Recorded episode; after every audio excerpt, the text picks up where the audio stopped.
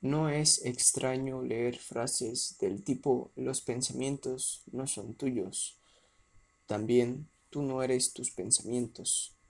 Ambas frases, aunque parecidas, apuntan en direcciones bastante diferentes. De hecho, aprovecho para decir que el no citar las frases de maestros de forma literal ha hecho un gran daño al entendimiento correcto de las enseñanzas. A veces cambiar una coma cambia el significado de lo que se pretende expresar, a veces mucho. Siempre que puedas, por bien que creas recordar una frase, si vas a expresarla con el nombre de un maestro como garantía, intenta certificar que es literalmente lo que él ha dicho. Si te es posible, no cambies ni una coma. Bien, ¿tus pensamientos no son tuyos? Es una pregunta interesante, pero si respondemos que no, la pregunta que deberíamos ser capaces de responder justo a continuación sería, entonces, ¿de quién son o cómo se generan? He llegado a leer de maestros que los pensamientos aparecen casi del azar, como si tuviéramos una antena que coge emisores al azar cuando nos despistamos, con perdón, Menuda tontería. El pensamiento reactivo nos parece ajeno. Es cierto, no queremos pensar ciertas cosas o no queremos pensar en absoluto porque vamos a meditar o por lo que sea y de repente nos encontramos ahí pensando justo sobre eso y recreándonos en esa fantasía mental, sea aflictiva o no. En cierta manera, la frase los pensamientos no son míos surge de forma natural ante tal falta de identificación con ellos, con esa situación. Si no me identifico con ellos, no los quiero, cuesta reconocer que sean míos. Y sin embargo, todos, todos tus pensamientos tienen relación con tu vida, surgen en tu contexto vital de forma certera y es más, surgen solo sobre temas que te preocupan, interesan, obsesionan dan miedo, atraen, deseas, etc. ¿Ha surgido alguna vez en tu mente algún pensamiento que no tenga nada que ver contigo? Sería raro y en todo caso anecdótico. Así pues, aunque parece evidente que deberían ser míos, no me lo parece. ¿Por qué? ¿Cómo puedo no querer pensar en algo y acabar haciéndolo? Estas, de nuevo, son preguntas que debería hacerse toda persona interesada en su esencia, y no dejar que otros la respondan por ti, sino averiguar tus respuestas por ti mismo. La teoría del pensamiento como algo que se capta casi al azar de no sé qué espacio no, no es de sentido común.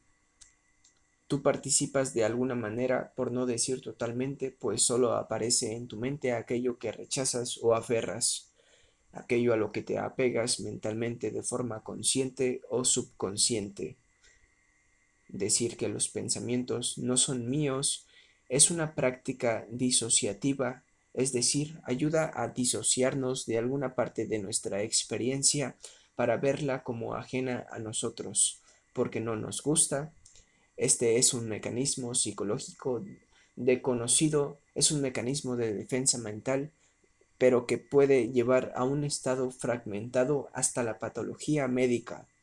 No es que tal cosa tenga que ocurrir si sigues una práctica así, claro, pero desde luego es una propuesta de fragmentación y no de lo contrario. Si tu filosofía es no dual, plantéate cómo podría ser que ya de saque te escindas hasta de tus pensamientos. ¿Hay algo más dual que eso? Pretendes alguna especie de unión mística con toda la realidad y no eres capaz de reconciliarte con algo tan cercano? ¿Quieres unirte con, por decir algo, todos los seres y no puedes o quieres hacerlo con tus pensamientos? ¿Y con los de los demás sí o tampoco? Cuidado con esta sutileza. No es lo mismo disociarnos de algo como no mío que decir de algo que no soy yo, es decir, que no es mi identidad. igual que una mano no soy yo, pero es mía, porque en la mano no está contenida mi identidad, pero es obvio que es mía en el sentido convencional del término, que es el que se usa aquí. Ambas prácticas, la de los pensamientos no soy yo y la de los pensamientos no son míos, técnicamente son disociativas, pero una es algo menos peligrosa que la otra. De hecho, la primera es casi imprescindible en espiritualidad, pues apunta a una práctica ligeramente diferente, a una práctica orientada no tanto a disociarnos de contenidos mentales que nos molesten, como a eliminar todo lo, todo lo accesorio respecto a nuestra sensación de identidad, no de o de ser, si lo quieres dicho así para identificarla con precisión. Sería el famoso Neti Neti Vedanta. Bien, retornemos al tema. ¿Qué ocurre cuando no quiero pensar en algo y acabo haciéndolo? ¿Soy yo quien crea mis pensamientos o qué? Cuando activamos nuestra presencia, es decir, nuestra atención sobre lo que somos o identidad, podemos pensar cómoda y conscientemente pensamientos y verlos como absolutamente propios. Puedes hacer el experimento ahora mismo. Es un experimento ridículamente sencillo. Paras todo, mental y físico.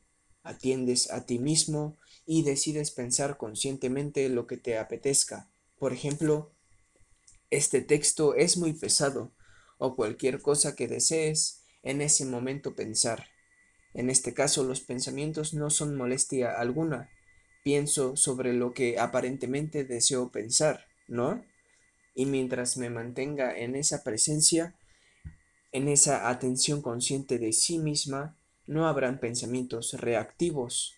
Por cierto, que te aparezca, por, por cierto que te parecerá forzado o innecesario pensar cosa alguna en esa situación, porque realmente no hace falta pensar tanto durante el día, ni un 1% de lo que pensamos. Incluso si hace falta un minuto, estabas perdido pensando en una temática concreta, seguramente si ahora te esfuerzas a pensar sobre ella, te parecerá casi o totalmente innecesario, artificial y forzado. No hace falta.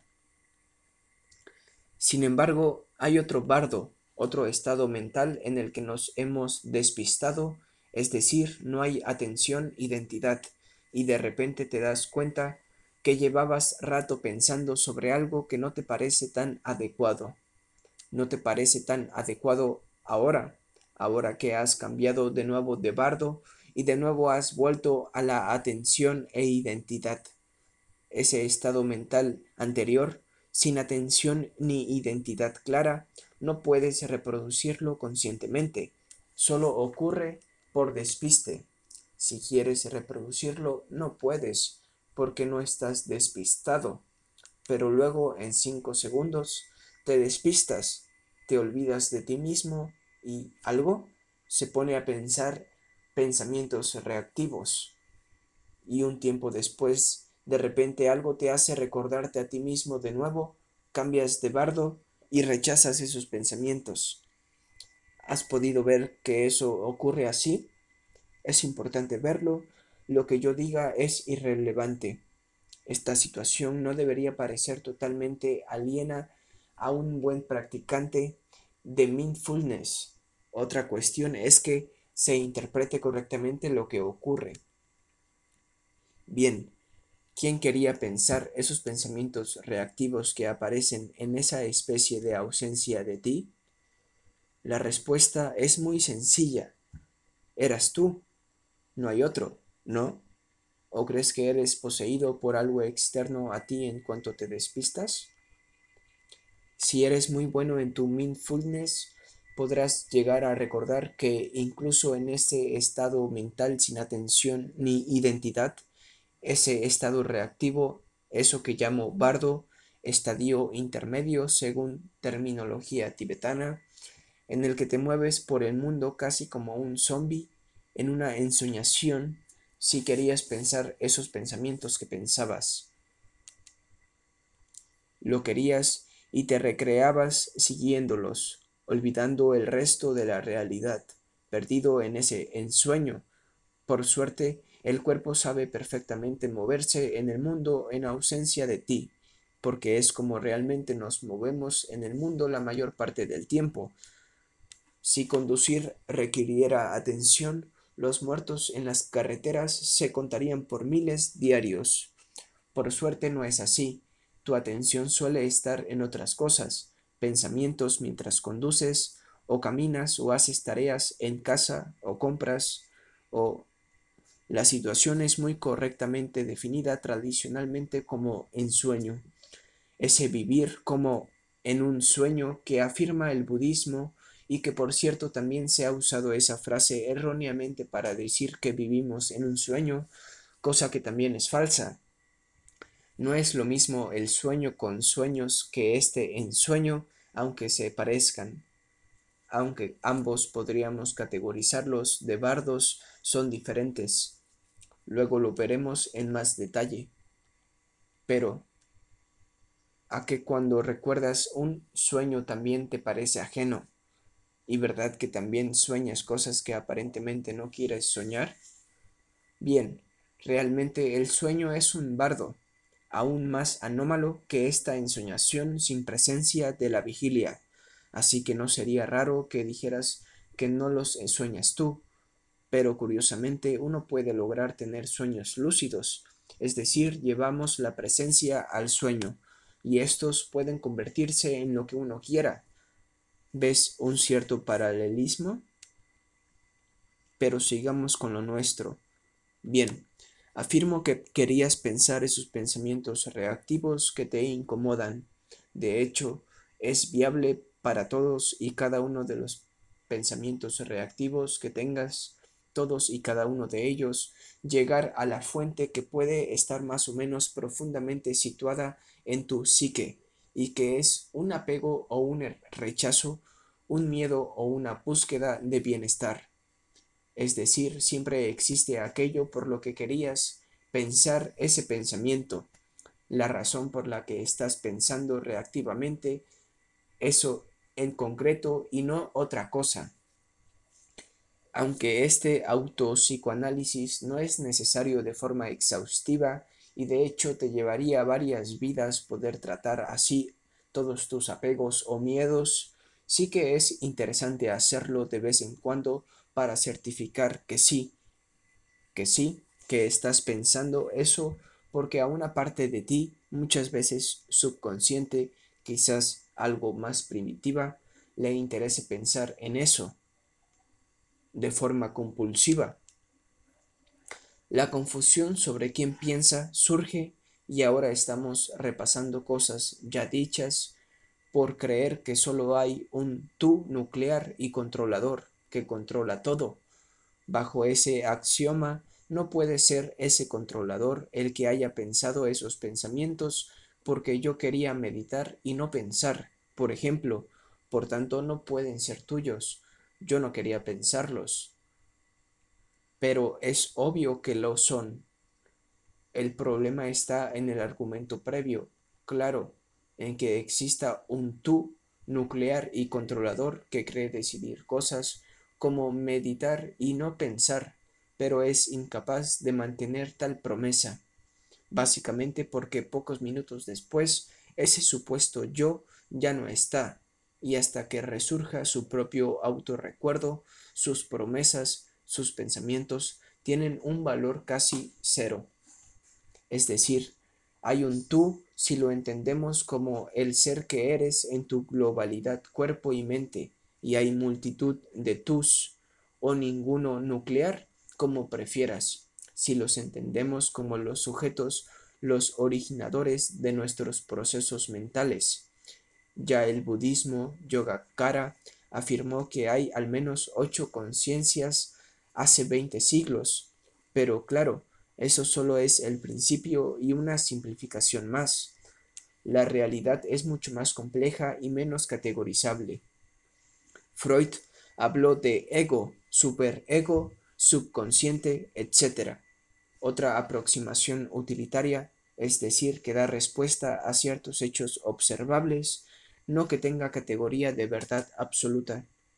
Los pensamientos reactivos son tuyos, nada ajeno te los crea a tu pesar, y por ello son sobre lo que te preocupa o te interesa, sea de forma consciente o subconsciente, pero el tú que los piensa carece de sensación de identidad. Así que el sujeto es visto como ajeno y dado que es ajeno el pensador, los pensamientos parece que no pueden ser míos, porque además no es eso lo que yo quería pensar cuando estaba presente. Esa ausencia de identidad es un poco, es un paralelismo pobre pero real, como cuando estornudas, que obviamente estornudas tú. ¿Quién si no? Pero parece como que eso no lo haces tú.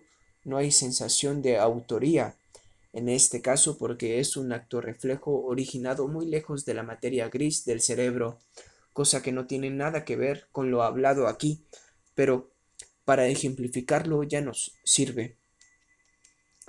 Así pues, lo que ocurre en el tema que nos ocupa es que aún no te has entendido y no te has acostumbrado a cómo eres realmente, fragmentado, Resumiendo la frase, los pensamientos no son míos, es notablemente falsa.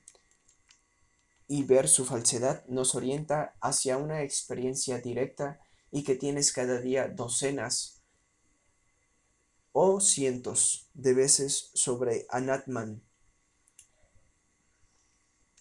Si cuando hay presencia rechazo esos pensamientos que ocurrían en mi ausencia, entonces ¿Acaso puedo yo querer cosas distintas de un minuto al siguiente?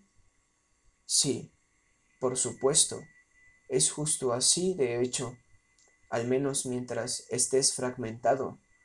También de forma consciente oscilas entre querer unas cosas u otras, dudar y cambiar de opinión. Eso no debería sorprendernos tanto. Si no hubieran corrientes enfrentadas en tu mente, no existiría la duda en absoluto. En el caso de la duda, tenemos dos corrientes opuestas a la vez en tu mente, cosa que debería parecernos hasta más paradójico que el hecho que tengas dos corrientes que difieren, pero no a la vez, sino en momentos diferentes, en bardos diferentes. Pero ambas cosas pasan y es obvio que es porque estamos muy fragmentados. Lo que nos sorprende también en el caso que nos ocupa, aparte de que se pueda pasar de un estado a otro con tanta facilidad, o que estos dos sean tan diferentes, nos sorprende la ausencia de sensación de autoría, identidad, cuando estamos en ese bardo, casi subconsciente, en esa ensoñación que en realidad es donde pasa la mayor parte de su vida la mayor parte de las personas. Es decir, nos descoloca que podamos estar en un estado de ausencia de autoría, donde nos parece que otro está pensando nuestros pensamientos o que surgen solos o que nos movemos por la vida como en un sueño, como zombies, viviendo de forma reactiva, es decir, usando los patrones de comportamiento ya aprendidos, pero notablemente incapaces de reaccionar de otra forma diferente a la de siempre, eso es samsara. En realidad, ese bardo casi subconsciente y reactivo inicialmente es el que cubre la mayor parte de tu vigilia, y el estar presente es casi la excepción, lo creas o no. Así pues, inicialmente tu vigilia es su gran parte, es solo un pseudo sueño, un estado cuasi onírico ligero podríamos decir que tenemos el sueño profundo donde solo hay ausencia, el sueño con sueños donde aflora básicamente el inconsciente y el caos, por eso los sueños aún no son más aún no son más ajenos, el estado de vigilia pero sin presencia, donde domina el subconsciente y donde las tendencias más básicas reactivas ya aprendidas por ejemplo, el miedo y el instinto de supervivencia campan a sus anchas y nos afligen como sus y nos afligen con sus pensamientos para solucionarlo todo, y donde no hay capacidad de cambio consciente de esos patrones de respuesta preadquiridos. Y el estado de presencia, donde hay presencia o, o conciencia entendida coloquialmente como conocimiento reflexivo, las tendencias subconscientes se encuentran notablemente unificadas por la atención y el cambio de patrones reactivos es posible, que no necesariamente fácil. Esta categorización mostrada no es ninguna verdad absoluta.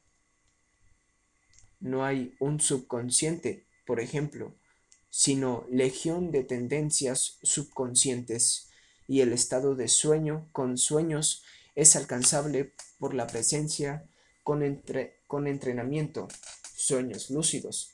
Existen más bardos como los basados en samadhi. La presencia tiene diversos grados de intensidad y cambia también cómo se siente y a dónde es capaz de llegar a medida que se refina, etc. Pero como simplificación de partida puede ser útil para entender lo que se pretende explicar. Hay que decir que inicialmente sin disciplina mental igual te parece que estás presente todo el día. Igual que sin disciplina mental mucha gente cree no tener pensamientos reactivos, cuando en realidad su vida completamente es meramente reactiva. Es solo con cierta disciplina mental que podemos empezar a ver que hay momentos de estado mental sin aparente sensación de autoría. Lo que ocurre al principio es que como siempre que uno se auto-observa, se ve en el mismo estado, asume que siempre está en ese estado, pero es que precisamente el estado de presencia surge cuando te, surge cuando te auto-observas. De hecho, el estado de presencia podría definirse así, como el estado en que uno es plenamente autoconsciente, consciente de su existencia. Nunca vas a poderte auto-observar y encontrarte ausente, aunque eso te pase realmente 23 horas al día. Es lo que llamo en broma el truco de la luz de la nevera. Es igual que la luz de la nevera que siempre que abres para ver si está encendida, lo está. Pero no es que esté siempre encendida, es que la acción de mirar la enciende. De hecho, está apagada la mayor parte del tiempo, pues a eso lo que llama sensación de ser, de identidad, autoría, etc., le pasa lo mismo. Mirar dentro de ti es presencia, es activar tu sensación de existir. Por tanto, siempre que mires te vas a encontrar. Pero cuando no te miras y te pierdes en lo externo, sean pensamientos u otra cosa, típicamente pensamientos, Ah, entonces no estás. Es decir, no está esa sensación de existir que por cierto algunas doctrinas afirman que es eterna y realmente ni tan siquiera es estable durante unas horas. ¿Increíble? Bueno, obsérvate y saca tus conclusiones. No es fácil llegar a verlo, pero tampoco es increíblemente difícil. Hay personas que sin ayuda logran tener sueños lúcidos y eso es casi más difícil, pero la motivación lo es todo y claro es muy atractivo que te digan que puedes ser omnipoderoso en un sueño lúcido. Y aquí lo único que se ofrece es la liberación del sufrimiento. Poca cosa, es mucho menos motivador. Parece un chiste, pero no lo es, es real motiva más al ser humano lograr placeres que la liberación del sufrimiento. Por otro lado, y cambiando de tercio para finalizar, cuando decimos los pensamientos no soy yo, la afirmación es mucho más concisa. Ya hemos visto que el intelecto aparece en la conciencia. El pensamiento es qualia. El pensamiento es un resultado, no un origen de casi nada darle capacidad de acción o autoría a un pensamiento es equivalente a dársela a un ruido, a una puesta de sol o al sabor de las fresas. Simplemente son qualia en tu conciencia. El pensamiento, por tanto, no soy yo, pero sí es el subproducto de un pensador. No es algo que simplemente nos ocurre, como si nos llegara al azar. Ocurren, todos y cada uno de ellos, porque se dan las adecuadas causas y condiciones en tu mente para que ello ocurra. No hay nada o casi nada de azar aquí. El pensamiento es meramente un subproducto intelectual de la inteligencia aflorado como qualia, es decir, hecho consciente para que pueda ser coordinado con el resto de percepciones, si procede con el resto de percepciones, si procede usando la atención. Esto se explica en el PDF del sistema mente. Esta es una realización relevante porque de salida existe una especie de conexión mental, un pegamento mental que hace que el intelecto o pensamiento esté unido a nuestra sensación de identidad. Nos parece que somos nuestros pensamientos. Ese, ese pegamento mental puede y debe romperse. Eso es despertar.